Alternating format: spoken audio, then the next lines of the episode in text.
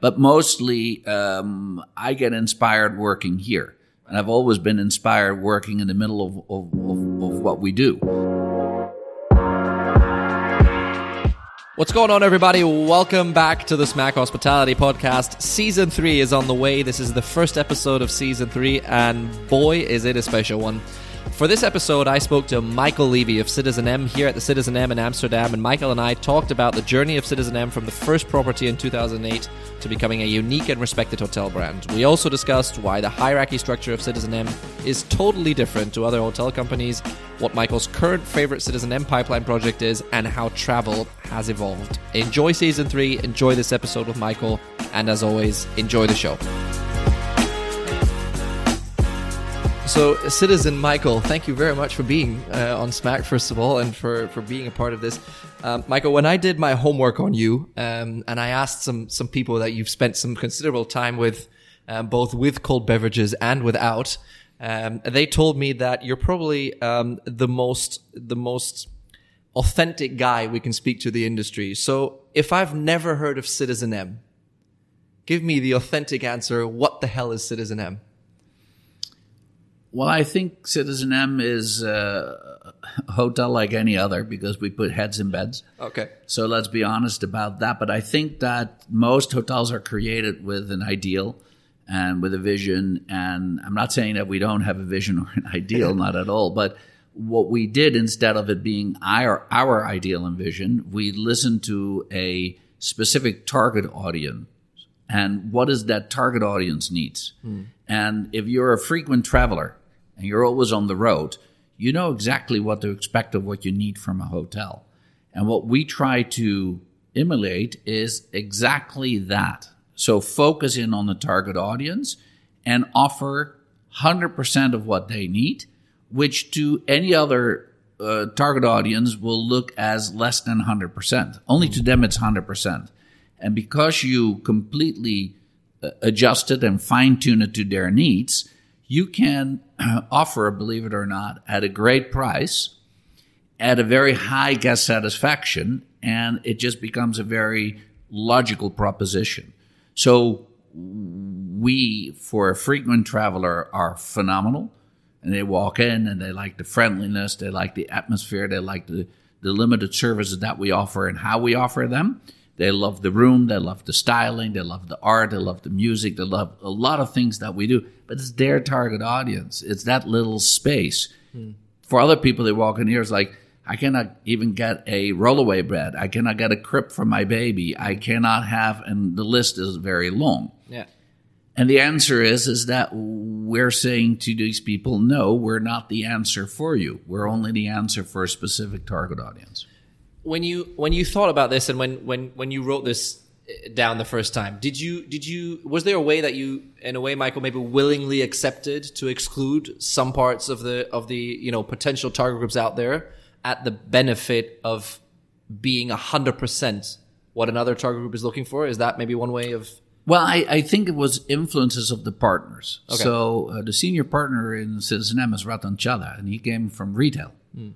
And uh, if you create a garment or you know something, something. to wear, you better know for who you're creating yeah, it. Because sure. if you create a skirt for men in their 70s, maybe you're not going to sell too many. It's going to be difficult. Yeah. So, yeah. so they are much more focused on what is my target audience looking for, and how do I influence that, and how do I play with that. And uh, so, yeah, you you have a different type of focus that the traditional hotelier would take. Hmm. And I think that we as an industry uh, are unfortunately rather undereducated. Hmm. So we, we, we miss a lot of academic intelligence to guide us. Yeah. And as such, by experience, we learn a lot, but not necessarily are we very good at articulating what it is that we want. So there's a lot of outside vendors whether that is technology, whether that is architects, whether that is developers, anybody from the outside starts dictating what it is that we that we need, mm. and that we sort of start running with it mm-hmm. instead of being able to turn it around. So, so if you, let's talk about the hospitality industry and then for a second, uh, Michael. Um, how well are we doing as an industry, in your opinion, in in, in all fronts? Because because undereducated is one part. There's the nimbus that, which is also something that you guys have done very well here with Citizen M, is the whole idea of technology. Let's be honest, technology is not something our industry is particularly, you know, fond of, or has been certainly until COVID came around, maybe. Um, is there is there some some groundwork that we need to do as an industry to maybe catch up to some other industries, like for example retail? Well, I think that uh, as an industry, we have not evolved. So okay. we're sort of more forward.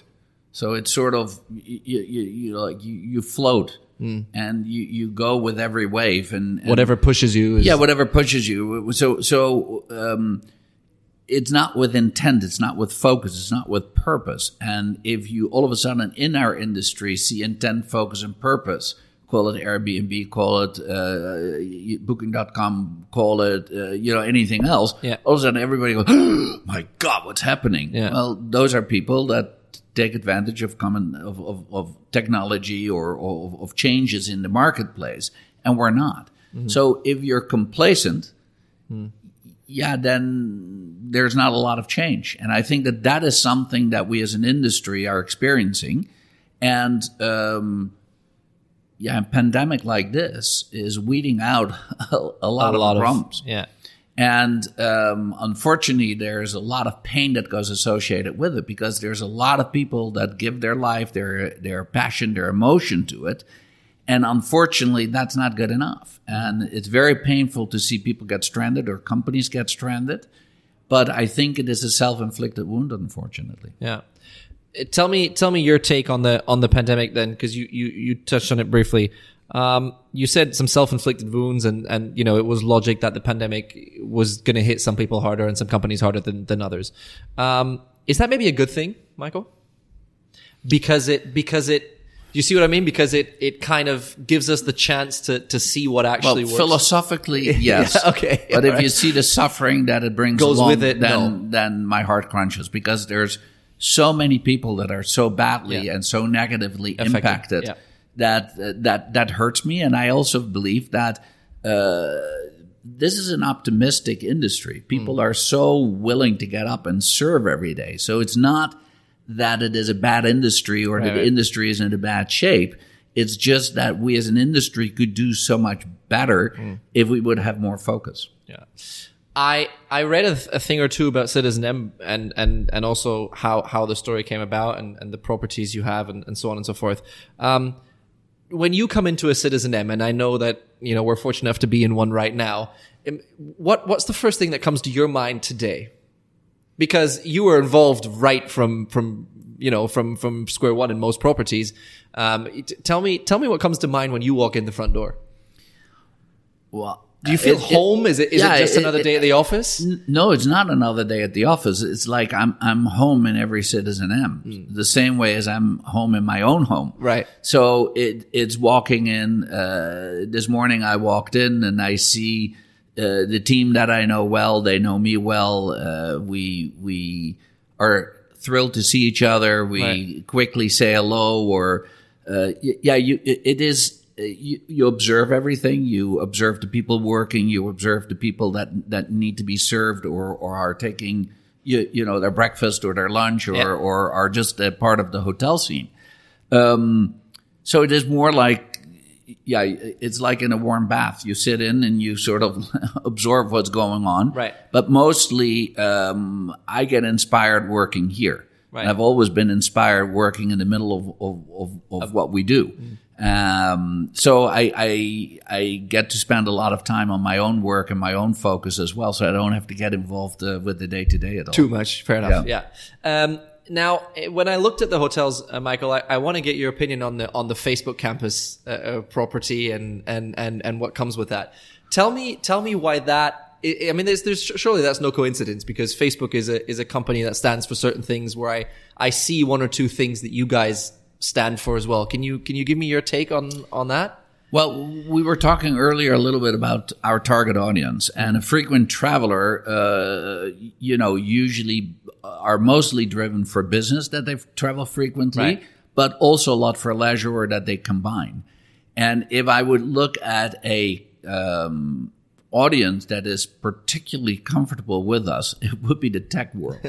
because they walk in here and our living rooms look like their workspace. Right. And their uh, bedroom or use of technology here, whatever, it is seamless. So they, they don't even know that they're somewhere different. And uh, actually, that started very early on when we opened up our first property uh, at Schiphol. Mm. I remember Microsoft had just opened a very cool office at at the at the Schiphol uh, you know campus, and um, they came to us and they they didn't know whether they were at the office or were you know at, at, Citizen M. So um, being out uh, on the West Coast. Uh, in Los Angeles, where we opened last week, uh, in San Francisco, where we will open up later this year. Um, having hotels open in or a hotel open in Seattle and another one on the development. Uh, and then you, you, mentioned the Facebook campus in Palo Alto. Yeah, it is for us being you know in the center of people getting what it is that we do, and we see that all of a sudden they find us in London, they find us in Paris, they find us in uh, Zurich and Geneva and Copenhagen, and all of a sudden all those other places where we're at it becomes very logical for them all of a sudden to work with us. And I think that as you grow as a brand and you get recognized by a certain traveling audience, and they get what you do and it is seamless, yeah, then all of a sudden uh, things click. It, it, clicks. And the second thing is consistency. Mm-hmm. So we have been running 92.5% guest satisfaction for the past 10 years, as long as we started measuring it. And since we started measuring the NPS, the Net Promoter Score, we're you know in the 57, 58 to 62, 63 range, which is ridiculously high yeah. and consistent. And I think that that is what we're very proud of is that um, there is a brand that they find the theming and and and our positioning in each of, uh, city uh, unique, mm. but they sort of they have an affinity with the brand, and that's cool.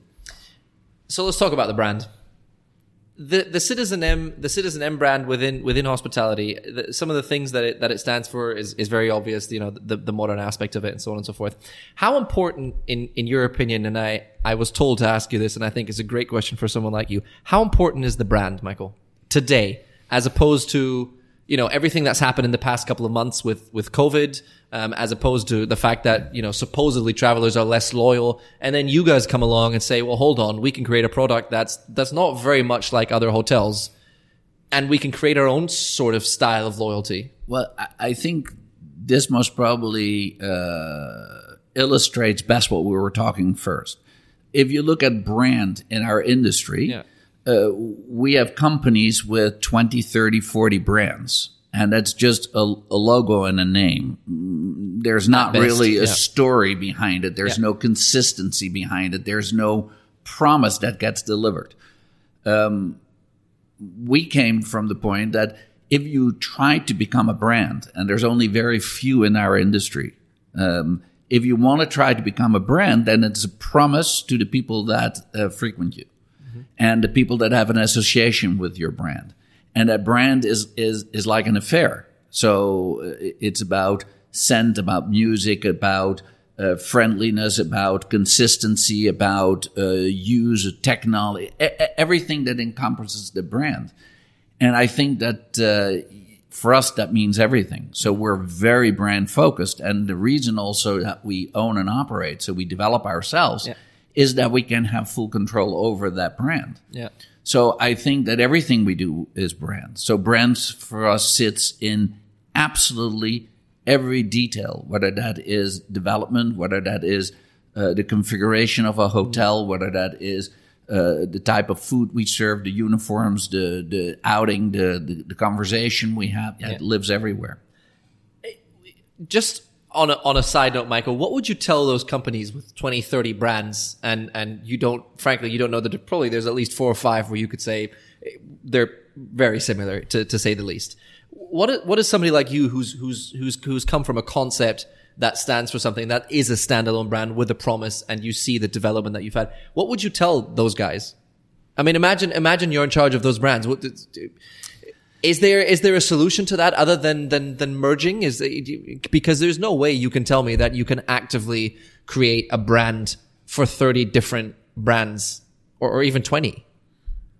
or even some Or even- not very good at one. yeah, Very true.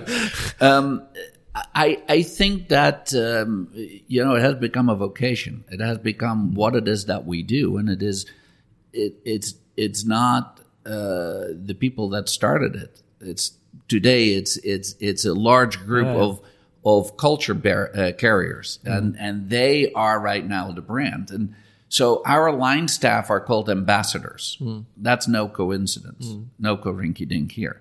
So they they are called ambassadors because if you walk in, they are the company. Hmm. So you just walked into Citizen M. They've been great here. Okay, Yeah. so I'm sure that there's a smiling face that comes to you and says, "Jesus, you have a lot of luggage with you. How can I help you?" That is literally the first sentence he said to me. Yeah. exactly. And do you want to drink something? Yeah. What can I get you? Not do you want something? What can I get you? So there's just a different mentality, and that is that that comes from the core that that oozes into every tentacle of the organization.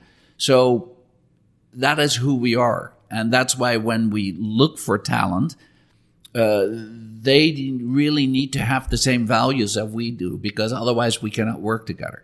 And stronger, if they have the same values, I can toss them the key and, and let them run the property, which is exactly what happens here. So your earlier question, what happens when you walk in? I come home. But it is, I'm welcome with a smile and I don't have to do anything other than if I want to do or participate. Right. But Right. it is their place, it's not mine. Yeah. Away from the brand, Michael, and away from away from Citizen M, um, I I know that you've been around the industry and have a lot of experience. So I I wanted to to Is have that another way for saying I'm old? I see. I did not say that. Um, I wanted to hear your opinion on on how the industry has developed, in, in your opinion, because you've seen it come from you know the, the the baby boomer target generation, and now all of a sudden there's there's a new generation of whatever you want to call them, millennials or Gen X, Y, Z. I don't know. Anyways, the point being, there's been some development, and and I wanted to hear how you've seen the cat the last the last couple of years, and also how does COVID fit into that development? Did it speed it up? Has it has it created a new a new possibility for the um, for the hospitality industry? Uh, yes. Look, uh, we evolve just like everything. Maybe not with the right speed, but we do We do. evolve. Yeah.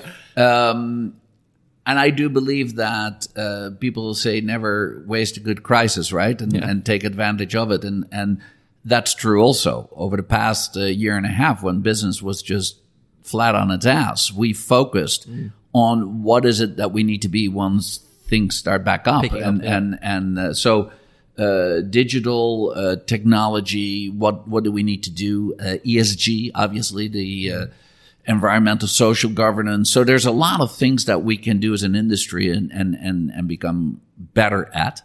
So that focus is there, but we're a capital intensive industry.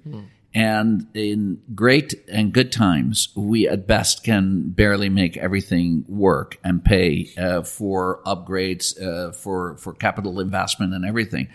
Pandemics are devastating, and it will take us again uh, a decade or better to get out of this financially and that leaves a big trace. So if you see some digital digital advancement, uh, yeah, that's just candy for the eye, but it is not necessarily the core of most organizations. So um, I see that we will have a, a battle to straighten back out our finances, and as such, we need to be very picky. And we in hotel land believe we need to do everything for everybody and pay for it, which is not the case. We need to be able to say no, focus, and and concentrate. So um, the pandemic will help because unfortunately, the ones that were weaker or did not have a structured organization are taken out. Yeah. Uh, recapitalization will help in in advancing everything. Uh, there's a better focus, and that focus is what we discussed is needed in order to do it. We are bringing in people from other industries with specializations to help us. We understand that technology needs to get us there. Um, but then we start running into giving uh, an example technology. Everybody talks about digital and technology. blah, blah, blah. Okay, we're we're all caught in PMS technology, where PMS is not a good connector. Their functionality was, uh, you know, inventory and, yeah. and administration, but Yeah. not connector and they have become the connector and they're not connecting. So we now need to look at platforms. We need to look at middleware that helps us propel into providing a great digital conversation so that we, like Google or Amazon, Yeah. can do a suggestive conversation or like booking or Airbnb can, Airbnb can do. Yeah. So, so yes, it will move us for, uh, forward faster, but it is catching up. It's, it's, we're not in the lead. when we when we talk about those those uh, those companies that you just said, the Googles and the and the Airbnbs and the and the Booking.coms, that you know in one way or another has kept have kept the industry on their heels and have forced us to to, to look forward. Um, do you think that, or fr- frankly put, are you as scared as some of the other people that these supposed tech giants um, are are a threat to the industry, or uh, what, what's your opinion on on this? Is it is there a, a chance of partnership, or do they always have a, a, a second angle in the background running for them? Well, I, I think just sheer size Yeah, is this is the angle? Yeah, is, okay. is the answer. Yeah. But I, I think there is something that we as an industry need to take a close look at. Um, when I mentioned culture, people, and process earlier, that for me is very indicative for our industry. So if you look at process, 99.9% of hotel companies are run the tradi- uh, traditional way in hierarchy. So it's a pyramid hierarchy Yeah. and it's top down. So the top has an idea and it will go all the way the down, way the- hopefully yeah, yeah. till like okay. So there's a few that have done an inverse pyramid and said sort of my line staff is the most important. The rest of the organization supports up, which we did in our operational side. But for our centralized support office, where we have all the specialization and where we run the company, other than guest contact, we there work more with holacracy. So it's not a, a strict hierarchy. And if you look at all the successful companies, if you look at the most tech companies, but the Amazons and those alike, all work with holacracy. And the holacracy allows them to be in circles of specialization, and um, that process is quite different. So if you then take the importance of culture and the people mm-hmm. and you connect mm-hmm. that with process and you mm-hmm. do all three together and you are with intent running your organization structurally different, then all of a sudden you don't see that threat or that comp- competitiveness out there. Mm. You, you get confidence because everybody participates in the process and the productivity goes up. Right. And I think that that's what we have experienced over the last years, and especially dur- uh, during the pandemic. People at home are more dedicated than if they would be at the office. They say, "I don't have my travel time; I can do some extra work," or they dive in. They, they so it's a whole different world, and I think that we need to look at process. We need to look at uh, specialization, and we need to look at how we can be better at really having the right cultures uh, created by values and where people can feel part of. And Yeah. and that is Yeah. that is what as an industry we need to focus on. when you say feel part of, um, before we started the recording, you, you said a thing or two about, um, your involvement with hospitality schools and that you, when you, when you, uh, goes to speak to, to them, um, that you try and demonstrate that you're one of them. Um, how, how good are we at, at the whole talent aspect of, of, of, of things, uh, Michael? You've been to the hospitality industry, to, to the hospitality schools. You've been to a variety of them, as I, as I've heard. Um, give me your take on on on some of the experiences you've made with those students and and what you how you feel we're doing um, in terms of curing talent and, and and keeping talent, especially in a time like COVID, where I think we can all agree it's never been more difficult to to find some some Yeah. people for certain jobs. Certainly, well, first of all, we're not finding people mostly because, as an industry, we're not the sexiest thing on earth. I Agreed. Mean, we we underpay, we we overwork people, and Yeah. and uh, you, we're not strong in our in our processes, as mentioned Yeah. before. Um, secondly, I think that if you look at the hotel schools, uh, a lot of the hotel schools are afraid that people are not going into the hotel business. and rightly so, Well, because the- right, right, or or or not, because I believe we educate for hospitality. agreed. And hospitality lives also in banking, lives also in other uh, uh, verticals. Yeah. Yeah. Yeah. So uh, we should be more proud in exporting hospitality, which we're very talented and good at, Mm-hmm. and maybe uh, get some technology people from the fields that we need and import them into our hotel business. So I, I, I think that we need to take a little bit of a wider approach that where there is specialization that we need help uh, with in, in particular areas. Let's import them. But equally, let's then export that hospitality that we're seemingly so good in and help other industries with that. And that will sort of uh, balance out and make our industry again um, attractive Yeah. Sexy. Very good. Very which it is, which which which is declining, unfortunately. Yeah. yeah. Um, Michael, let's go back to Citizen M for a second. Tell me, the, the very beginning of Citizen M, there must have been some people that have told that told Citizen Michael, "You are goddamn crazy, sir." Well, they could have been right, for all I know. Yeah. But uh, yes, everybody. I mean, when we, you know, in the early stages, told people what we were doing, they yeah. They didn't lock us up or put us in a straitjacket, but short of that, they, they told us we were very else. stupid. Yeah. those same people, thank God, today say, "Listen, yeah, we we immediately saw what you were working at, and Yeah. you, you know we had that same vision, and you know, so happy for you." So, um, but I think that the, the look, um, what if you if you would look at what I think uh, we have seen as as a company and our growth as a company is that everybody feels part of the success. Mm-hmm. Everybody feels included in the success. And I can only attest to it that everybody has contributed to Okay. that success. So it's not one or two people, it's really a collective. Yeah. And uh, even people that move on beyond Citizen M, which I have no reason why you want to do that, but it happens. Shout out to the HR department. Yeah, um, but I think that uh, you know you still get mails from uh, you know from wherever in the world, Former citizen so and so checking in, how you guys, or so you open X Y Z, how cool it.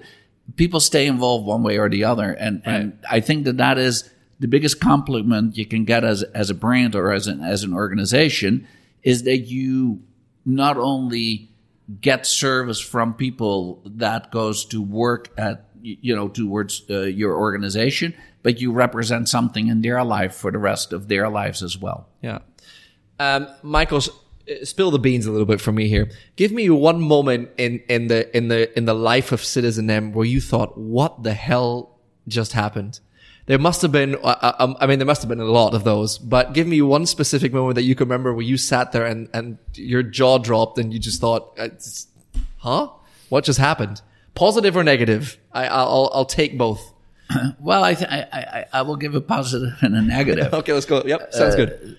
sometimes you're under circumstances where you deal with individuals that that that have a different frequency because of whatever you know. Yeah. Um, and it, it can be challenging. Okay. Um, but it is uh, always mind-boggling for me to see how the team genuinely reacts to that and uh, how naturally they pick that up.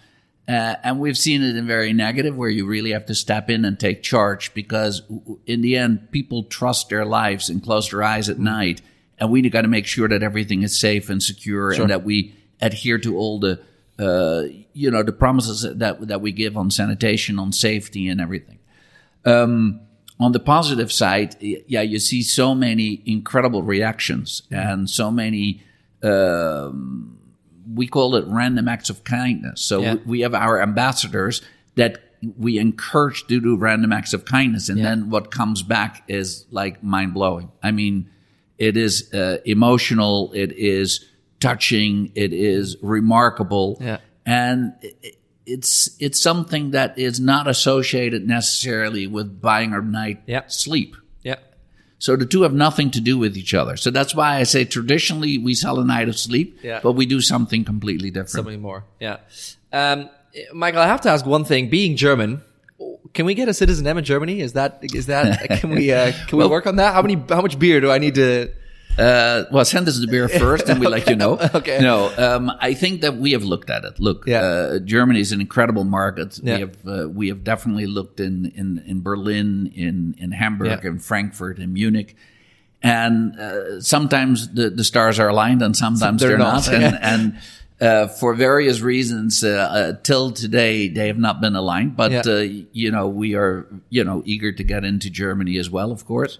Um, so yeah, it's it's not by intent; it's just by by I just wanted to make sure on that one. Yeah. yeah, yeah. It's, it's, it's just sometimes those things happen, and you have to realize also that uh, as we are so capital intensive and we can only spend our our euro like everybody else wants, Yeah. you really want to look at the right location that has the best possible uh, road to success and and return on investment. So.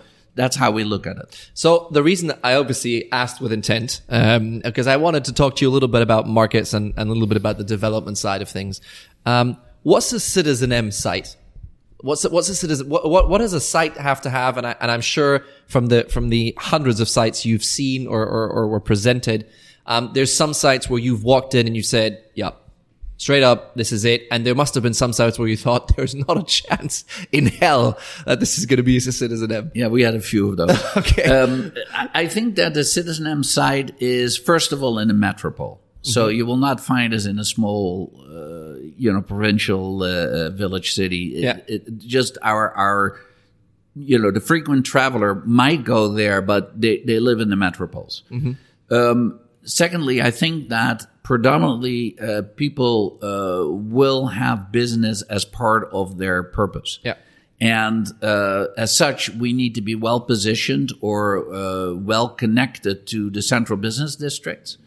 And because uh, business and leisure go hand in hand, you want to sit also on the X towards the city center, the cultural center, the activity.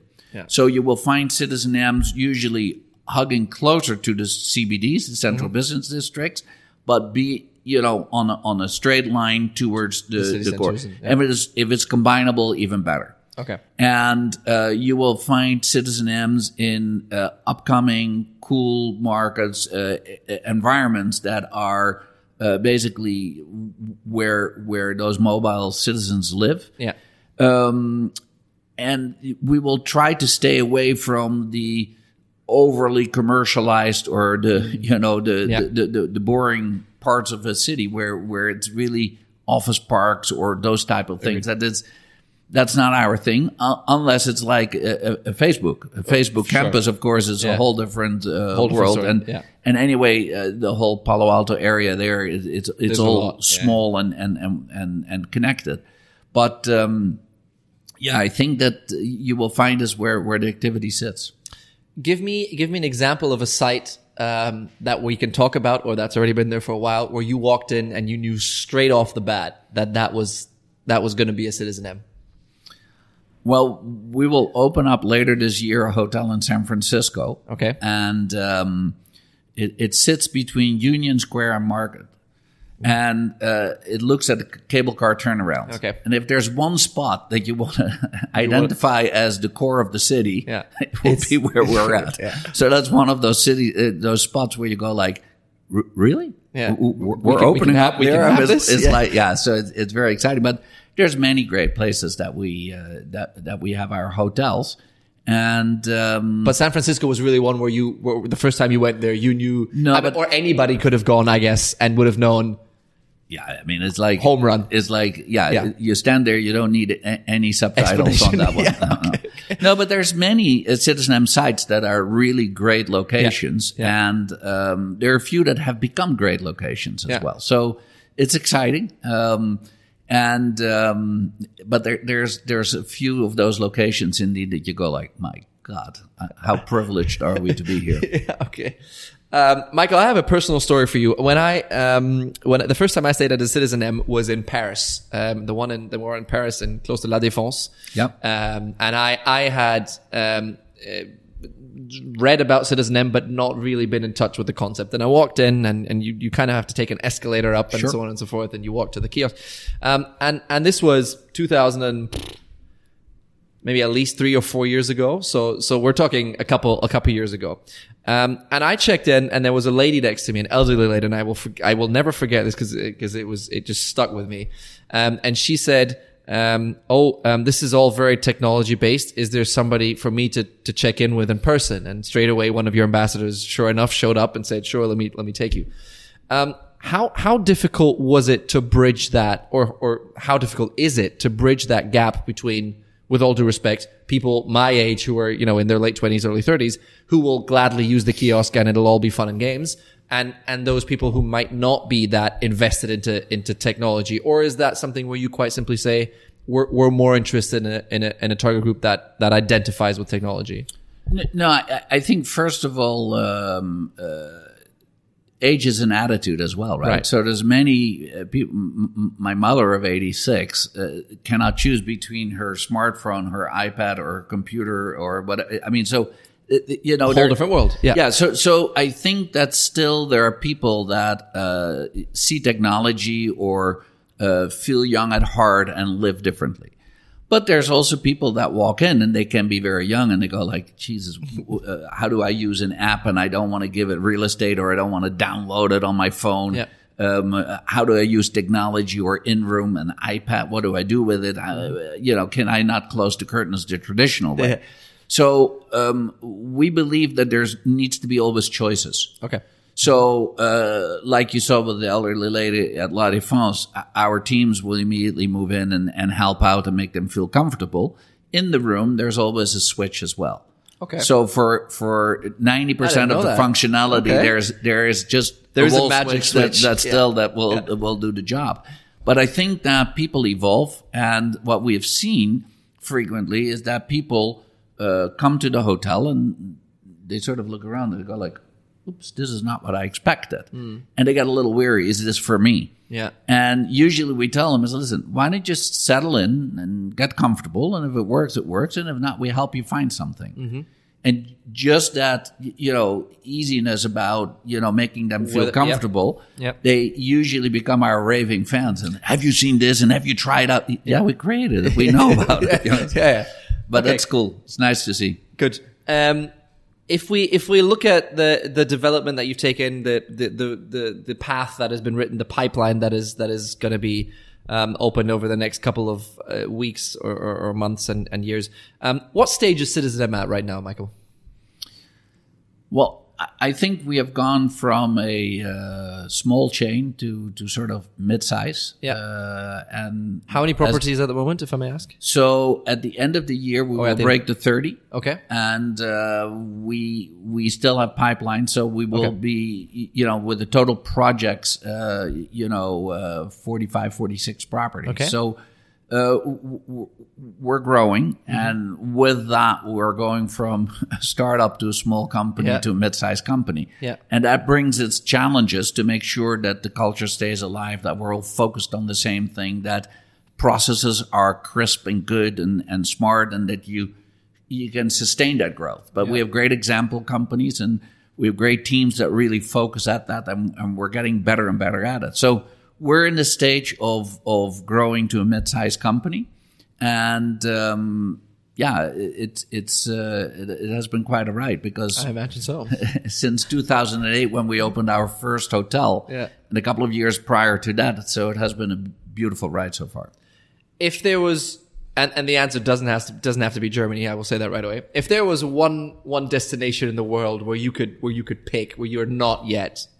So the answer cannot be another house in Amsterdam or another another hotel in Paris because that's too easy, Michael. There has to be some, and it, I, I mean, you're not going to say Palma because that's not really your your your target world.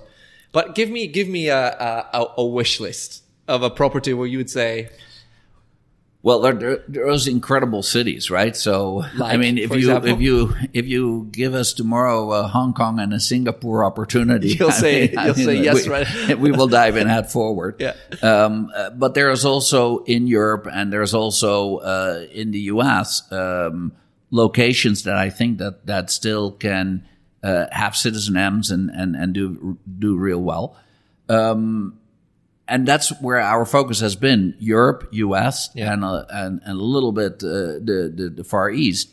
Um, and it's very difficult with focus to have your organization grow. That's why you will see multiple hotels in one city because Right. you start to learn and get to know, and it manages easier, builds either, all those all those benefits. synergies and everything. Yeah. So the synergies are important for us. But uh, yeah, there is definitely, uh, you know, uh, either from the company or from us individually, there there's a couple of spots that we go like, hmm, that would be wonderful. That would be cool. Yeah, that, would, be, cool. Okay.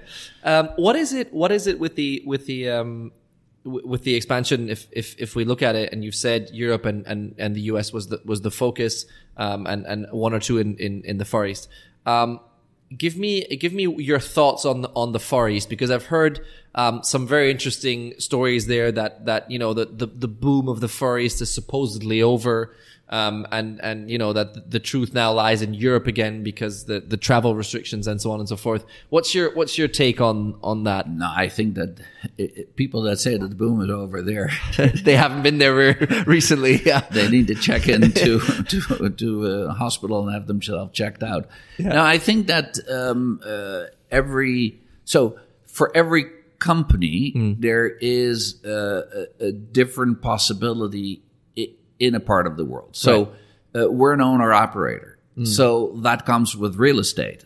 Right. Well, you cannot know or be local everywhere. Right. Right. So when you invest in real estate, you want to be local. you want to understand what's going on. So by virtue of that, the, the Far East is more difficult for us. Sure. And also the type of climate to invest is different. There's a whole different set of rules. Hmm. Um, so uh, as such, it's sometimes difficult to grow in a part of the world and easier in others. Opportunity as well, space and size. Yeah. Uh, there are uh, cities with cavities. There are cities that are, yeah, you, you, you really need to constantly look for opportunities. Make sure you know to miss out. Yeah. Exactly. Yeah. So uh, I think that growth has focus, Hmm. and we're very focused. Uh, but it has also a little bit uh, luck and opportunity that comes with it that you can grow in the direction that you want. But we have been very intentional in where we are today, Hmm. and uh, I think we've been very fortunate so far. Yeah. Yeah. Uh, Michael, just like that, 45 minutes have passed. Um, so this was uh, this was a breath of fresh air. I have two two quick uh, questions for the for the end. Thank you for your time first and foremost. Um, in an in an ideal world, three or four years from now, when we do this again, um, uh, what's what's the uh, what's the situation at Citizen M? We've opened a couple more properties. We've we've stayed true to our values. Um, is that is that from what I've heard from from from the last couple of minutes? That that's something that's very very important to you is staying true to what you guys are. Yeah, I, I- think that um, uh, as you become a, a, a larger organization and more constituencies grow with you and become dependent on you, you Yeah. need to show stability. And stability can only be obtained by uh, remaining who you are, becoming better at what you do, and being true to yourself. So Right. that is something that we're focusing on uh, very much. Uh, we never said we need uh, 50 or 100 or 150 properties. We just, you know, feel very lucky that we're growing and and Yeah. and uh, have the success that we are experiencing.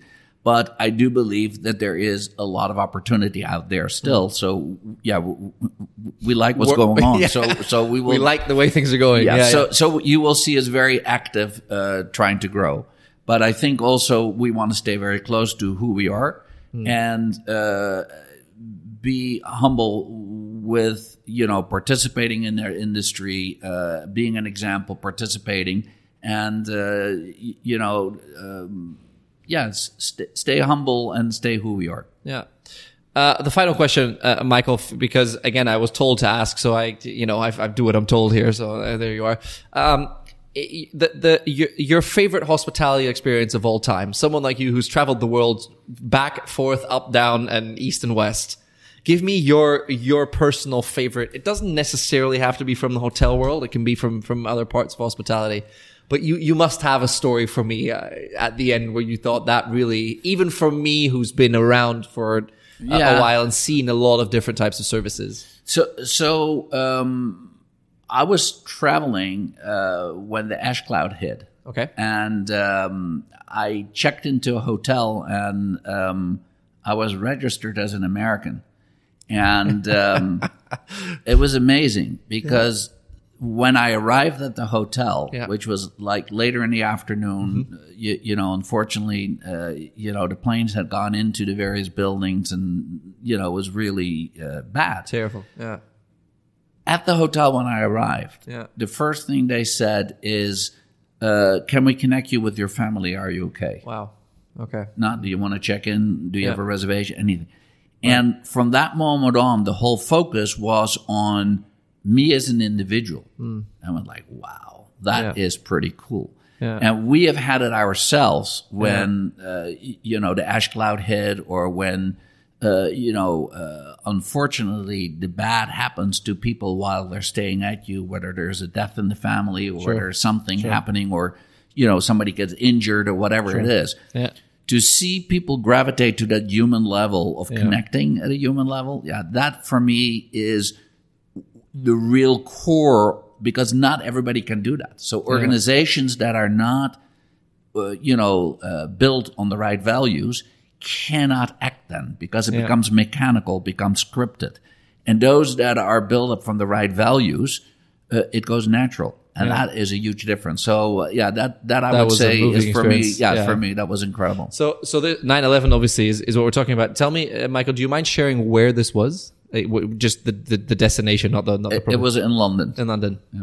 Uh, Yeah, it- it- and in a spot where you would not necessarily expect it. It was mesmerizing for me, and I've seen it many times over. Obviously, I've been around a few days in this industry. Sure.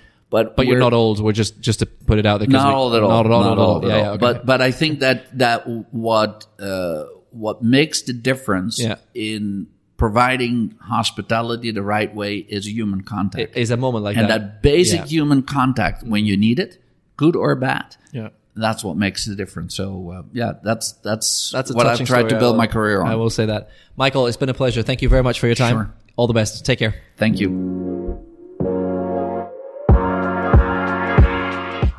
That's it for this episode, everybody. Thank you for tuning in. Don't forget to share your thoughts on this episode and everything else that is going on at Smack with us by checking out our website at smack.media or connect with us on LinkedIn, YouTube, or Instagram. We'll see you next time.